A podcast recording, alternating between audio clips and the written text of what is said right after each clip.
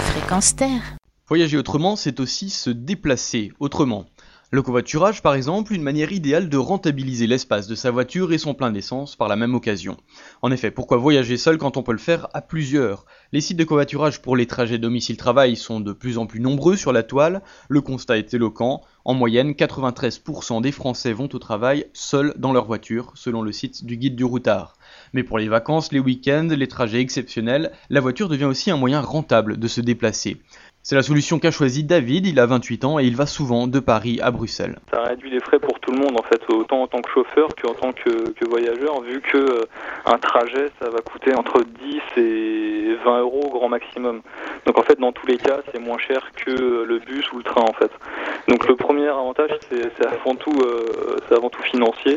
Le porte-monnaie, c'est la principale motivation. En général, les passagers partagent le prix du voyage entre eux, d'autres fixent un prix au kilomètre. Le covoiturage n'est pas un moyen de s'enrichir, mais bien de faire des économies pour tous. L'argent est donc une priorité, l'intérêt environnemental vient ensuite.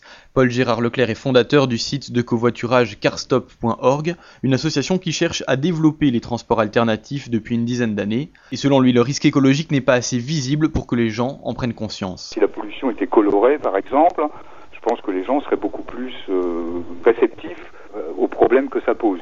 Bon, là aujourd'hui, la pollution, c'est pas très visible, donc ça reste quand même quelque chose qu'il faut conceptualiser. C'est pas forcément facile.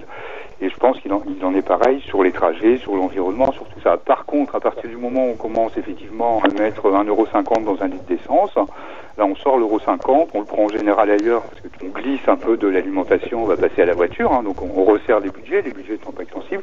Là, ça prend du, corps. Et donc là, les gens se rendent compte. Et avec le prix du baril confortablement installé au-dessus des 140 dollars, les conducteurs ont de quoi se rendre compte. Paul Gérard Leclerc a constaté une augmentation de la fréquentation de son site depuis 6 mois. Lui qui se définit comme un entremetteur entre passagers et conducteurs fait en moyenne entre 120 et 150 mises en relation par jour. Mais la multiplicité des sites ne permet pas d'avoir des chiffres précis et une vue d'ensemble du phénomène. Outre les intérêts économiques et écologiques, il y a aussi l'aspect convivial. Voyager à plusieurs, c'est un moyen de ne pas s'endormir pour le passager de passer un bon moment pour tous. Les inconvénients, il y en a peu, il faut juste respecter les horaires et se présenter au rendez-vous fixé. Pour covoiturer, il suffit de s'inscrire sur l'un des nombreux sites carstop.org, taxistop.be, covoiturage.com ou encore compartir.com.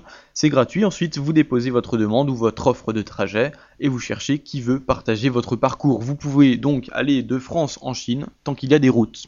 D'un espace privé et individuel, la voiture devient alors un moyen de transport en commun.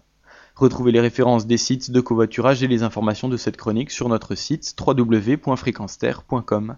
Grégory Lesca, Voyager autrement pour Fréquence Terre.